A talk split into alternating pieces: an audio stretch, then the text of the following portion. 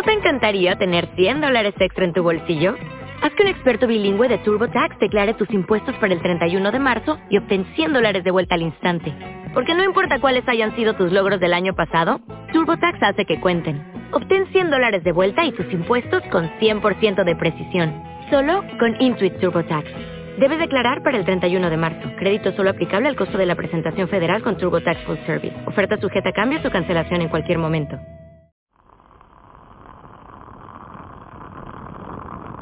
Hola, un saludo. Les habla Joanny Sánchez, cubana, periodista, ciudadana, y les traigo este cafecito informativo recién colado y sin azúcar para despertar. Estamos viviendo el mismísimo centro de la semana, ¿sí? Llegó el miércoles, el día atravesado y una jornada en que empezaré hablando del regreso a clases, pero desde la perspectiva de la vuelta también a la máscara ideológica y al adoctrinamiento. Sin embargo, antes de decirles los titulares de este 22 de diciembre de 2021, voy a pasar a servirme el cafecito informativo para que se vaya refrescando. Lo pongo en la taza lo dejo a mi lado y mientras tanto les comento los temas principales de hoy. Ya les decía que iba a hablar del regreso a clases, sí, lo he titulado La vuelta a la escuela y a las máscaras. En un segundo momento, los familiares de los presos políticos del pasado 11 de julio han enviado una carta a Miguel Díaz Canel exigiendo una amnistía, un indulto o el sobreseimiento de los casos contra sus familiares. También la reventa del ron del racionamiento, un producto que se está distribuyendo en las bodegas del mercado racionado para fin de año, se ha convertido en una entrada económica para muchas familias. Y por último, Día del Maestro. Es hoy una jornada que más que para celebrar es para reivindicar y exigir. Ahora sí, presentados los temas y servido el café, la jornada puente puede comenzar. Si eres de los que te gusta estar bien informado, síguenos en 14ymedio.com. También estamos en Facebook, Twitter, Instagram y en tu WhatsApp con este cafecito informativo. Y ahora me voy a dar el tan necesario sorbito de café del miércoles, la jornada puente o bisagra, que hace falta un buen buchito de café amargo y siempre, siempre necesario. Después de este sorbito que comparto con ustedes, me voy a la primera cuestión del día que está relacionada con el regreso a clases. Después de semanas, meses, más de un año en algunos casos de que los estudiantes cubanos no pudieron ir a sus clases, no pudieron asistir a la escuela debido a las restricciones y al confinamiento que impuso la pandemia de coronavirus, lo cierto es que en las últimas semanas algunos de ellos o la gran mayoría de los alumnos de este país han podido retornar a los colegios. Pero este retorno es agridulce.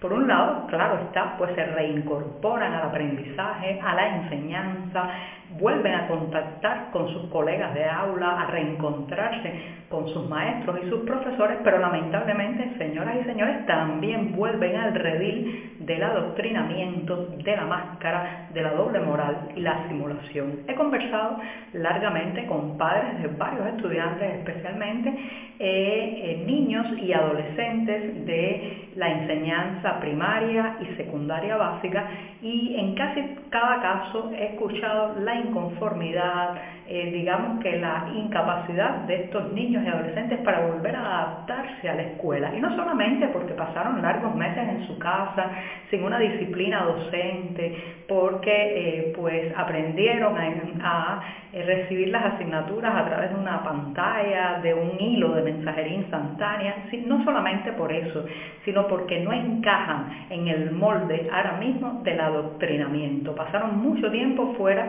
de los matutinos de consignas políticas encendidas, del machucar o el martillar de frases absolutamente partidistas, del culto a la personalidad, de esas imágenes que alternan con la pizarra donde se enseña y que muestra muchos de los rostros del régimen cubano, pues estuvieron mucho tiempo fuera y regresar a ese redil, como lo llamaba al inicio de este tema, está siendo muy difícil. Entonces, he conocido varios casos de padres que han sido llamados por la dirección de las escuelas, por los propios maestros, para comentarles que sus hijos están inquietos, que no atienden y sobre todo que muestran una gran apatía e indiferencia en cualquier tema vinculado con la política, eh, digamos también las actividades o algún tipo de tarea de corte más ideológico y yo siento que esto eh, pues es un fenómeno que lo hemos visto a lo largo y lo veremos a lo largo de toda la isla y es que durante todo el tiempo que esos niños y adolescentes no fueron a la escuela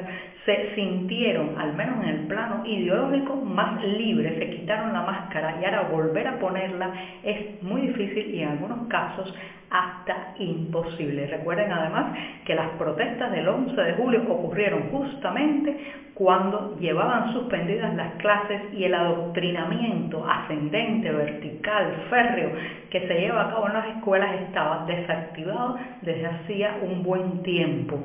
Y en, justamente en esas manifestaciones populares de julio pasado, buena parte de los participantes fueron adolescentes y jóvenes que durante más de seis meses estaban fuera del mecanismo de, digamos, las ataduras ideológicas de la enseñanza. Por tanto, este es un fenómeno que hay que seguir de cerca porque el regreso a clases se está convirtiendo también en un intento de volver a domesticar el albedrío, volver a colocar la máscara política en los rostros de esos niños, de esos adolescentes, y está siendo, al parecer, por las historias y los testimonios que he recogido, está siendo muy difícil, está siendo más difícil que colocar el pie de la hermana de Cenicienta en el diminuto zapato de cristal.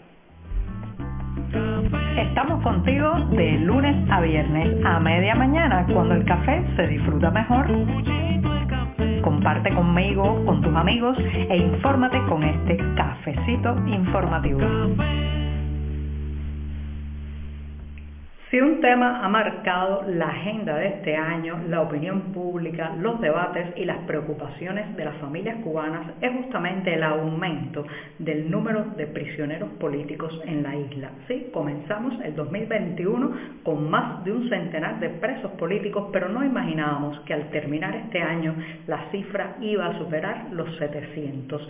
Las protestas populares del 11 de julio han sido el terreno en el que el régimen cubano ha apretado su maquinaria represiva y ha llevado tras las rejas a más de 700 personas, entre ellos la mayoría jóvenes, que ahora mismo se enfrentan, como hemos contado ampliamente en este programa, a juicios sumarios sin garantías procesales y en los que se les está exigiendo, pidiendo por parte de la Fiscalía penas que superan incluso los 27 años en algunos casos.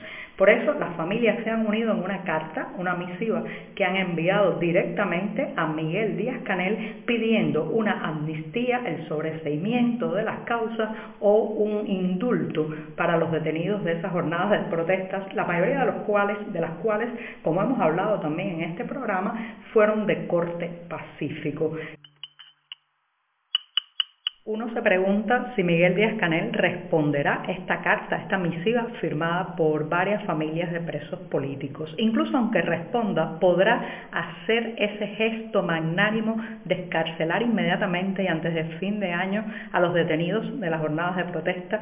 No sé, tengo mis dudas porque recuerden que el actual líder del Partido Comunista Cubano fue una persona que llegó a la presidencia de la República sin haber sido votado por el electorado. O sea, no se debe a su pueblo, no se debe a sus electores, sino que representa poderes que se esconden detrás de él. Esos, esos que están allá atrás moviendo los hilos son los que realmente tienen la capacidad, parece ser, de decidir si las familias van a tener a los suyos en la mesa navideña o seguirán reclamando por su escarcelación.